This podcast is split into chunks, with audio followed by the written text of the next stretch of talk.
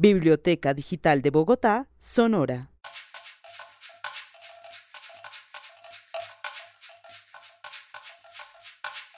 Este audio, que conmemora el centenario del nacimiento de Manuel Zapata Olivella, es parte de un proyecto de la Secretaría de Cultura, Recreación y Deporte y la Red Distrital de Bibliotecas Públicas de Bogotá, Biblored. Fue grabado en la emisora de la Cárcel Distrital de Varones y Anexo de Mujeres de Bogotá.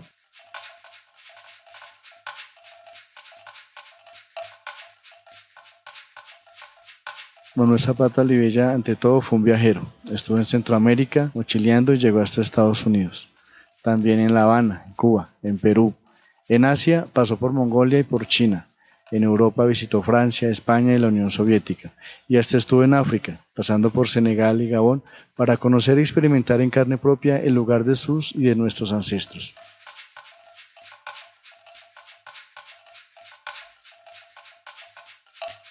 Cuando regresó de Asia, Laureano Gómez lo metió a la cárcel a través del Servicio de Inteligencia Colombiano SIC, el antiguo DAS, por estar en contra del envío de tropas a la guerra de Corea.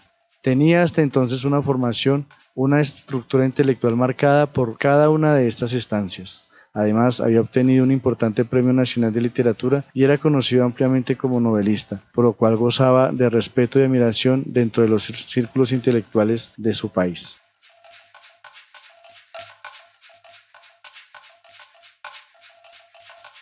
En Changó, el Gran Putas, Manuel Zapata Olivella pinta la situación de los negros en América, una América amplia, que no comienza ni termina solo en Colombia ni en los Estados Unidos. No, el relato de Changó es de una América negra que no reconoce límites y fronteras nacionales, sino que retrata el sufrimiento de una humanidad esclavizada y maltratada desde hace siglos. A continuación, un fragmento de Changó el Gran Putas.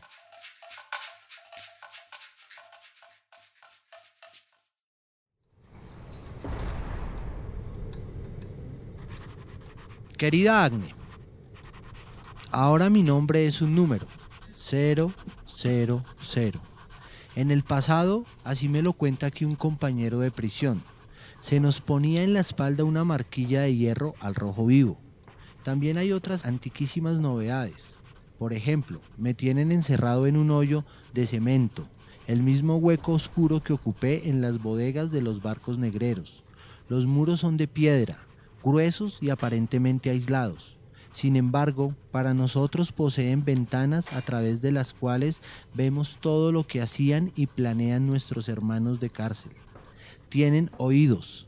Nos llegaban golpecitos. Así pudo extenderse la rebelión a las principales cárceles del país. Este agujero es frío durante el invierno y sofocante en verano. No hay camas ni mantas o espacios donde extender las piernas y los brazos. Si me pongo de pie, mi cabeza toparía con el techo, por lo que debo mantenerla inclinada.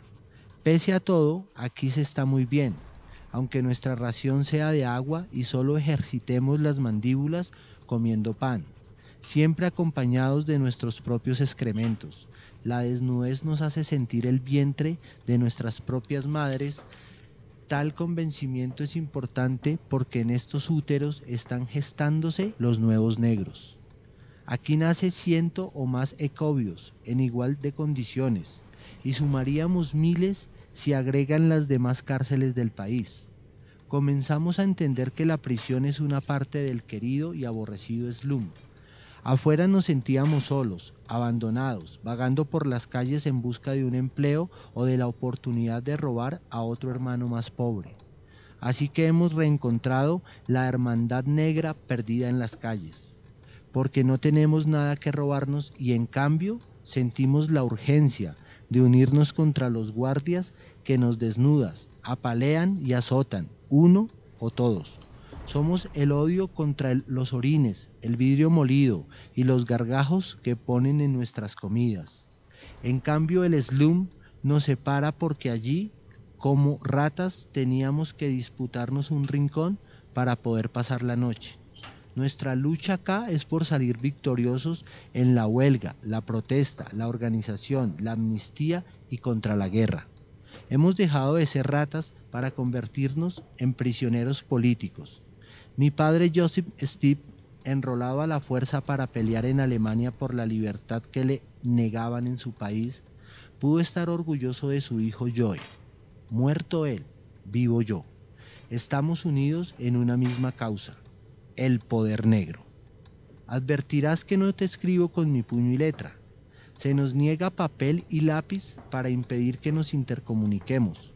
Cuando nos dejan escribir lo hacían solo para enterarse de nuestros planes. Pero no importa. Aquí en este calabozo, desnudo, aparentemente reducido a cero, me sobran las manos y mis letras llegarán hasta ti. En mi última salida al patio de la cárcel, la semana anterior a mi reclusión, en este calabozo, un ecobio aprendió de memoria estos párrafos. En la noche los golpecitos me han informado que saldrá mañana y me asegurará que la carta llegará a tus manos. Quiero que al recibirla Angie Brown desaparezcan todas las angustias por tu amante preso. Soy un nuevo negro y aunque tuviera que morir casado en San Quintín como George Jackson, ya nada podría impedir que me sienta inmortal multiplicando en las acciones de los ecobios cambiantes que me sobrevienen. ¿Te acuerdas que mi madre me enseñó aquellas llamadas? Los hollers que lanzaban nuestros abuelos por las noches para dialogar a través de los cultivos de algodón. Lo repetimos aquí para comunicarnos de una celda a otra, de las plantas bajas a las altas, y con ellos intercambiamos información con nuestros líderes recluidos en calabozos para separarlos de los amotinados. Esta es la causa de que me hayan hundido en este hoyo. Descubrieron que mi blues y gritos, poco antes de que apaguen las luces, llevarán consignas a las huelguistas. Mi carta es solo para decirte que tu Joe nunca antes ha estado tan cerca de ti. Te ama 0000.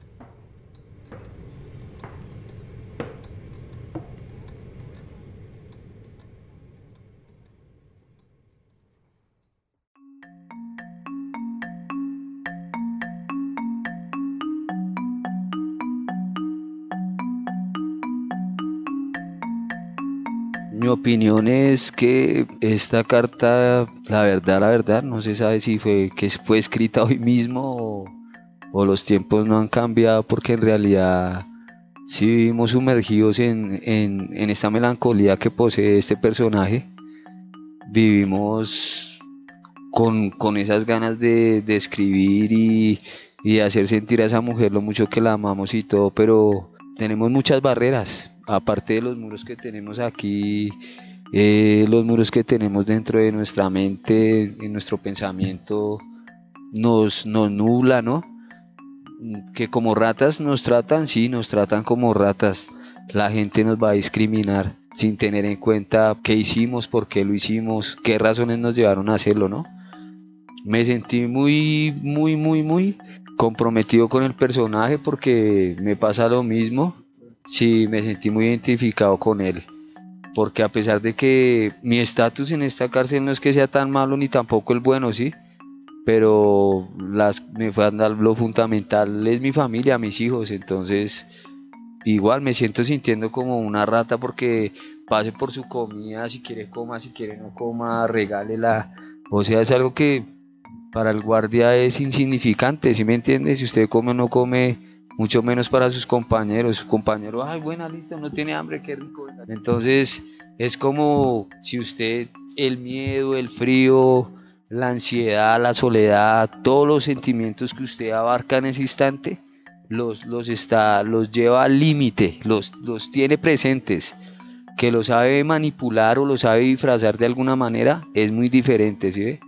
Pero es el diario vivir lo que dice esta carta.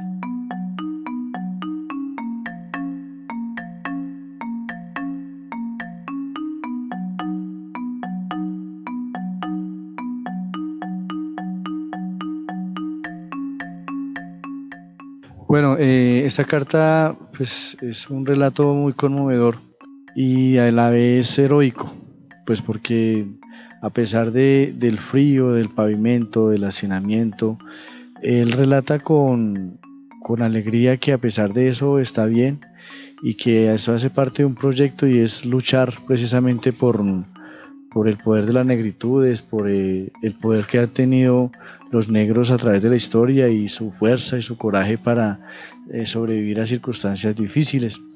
Es un fiel reflejo del estigma de la cárcel. Eh, al comienzo dice que antiguamente se les colocaba en la espalda una marquilla de hierro al rojo vivo pues actualmente esto ya no existe, pero sí se coloca algo peor que es un estigma social, donde una persona que sale de la cárcel no consigue trabajo y es rechazada por la sociedad. Narra que efectivamente hay muchas cosas que no han cambiado, la exclusión, el hacinamiento, los problemas de derechos humanos, la alimentación, se siguen dando eh, como si lo hubieran escrito precisamente para estos días. Y también me llama mucho la atención en la realidad donde dice que en este momento eh, estarán haciendo muchos más ecobios, es decir, muchos más compañeros de prisión, dado que la situación y, la pobreza lleva a que la gente haga de, la delincuencia una manera de vida, no por, por, por gusto, sino por necesidad, por obligación. Y una enseñanza muy bonita y es que dice, bueno, unos y todos efectivamente luchamos contra aquellos que nos desnudan, apalean y azotan. Yo pienso que es un llamado para que reconozcamos que si no nos unimos y si no hacemos valer nuestros derechos, pues posiblemente nos seguirán desnudando, nos seguirán apaleando y azotando.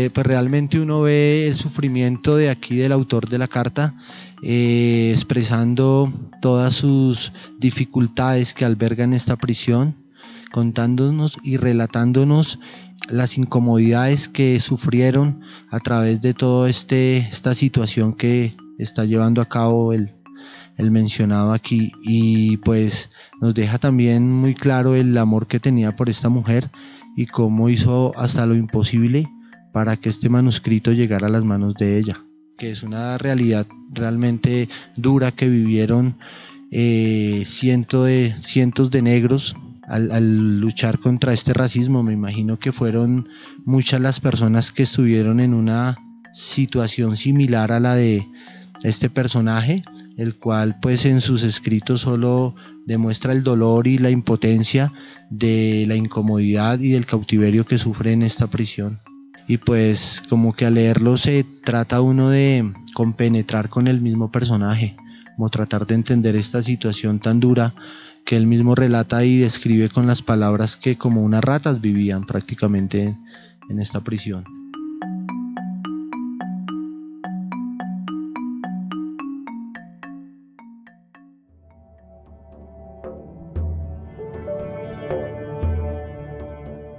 Este audio tuvo la participación de Javier Martín Cano, José Fuentes Rodríguez, Jonathan Fabián Cuesto Rodríguez, Oscar Andrés Moria, Wilfred Rivera Herrera, Arnold Yesid Díaz García, Jorge García Gómez, Juan Carlos Rocha, John Castellanos, y contó con la producción de Alexander Zambrano Salazar, José Nicolás Jaramillo y Elvis Rojas del postcat Random Access History.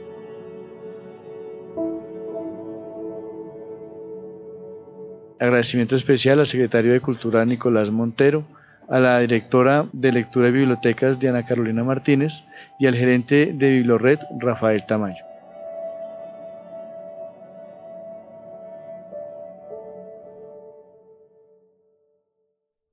La Biblioteca Digital de Bogotá es un programa de la Secretaría de Cultura, Recreación y Deporte y Biblored.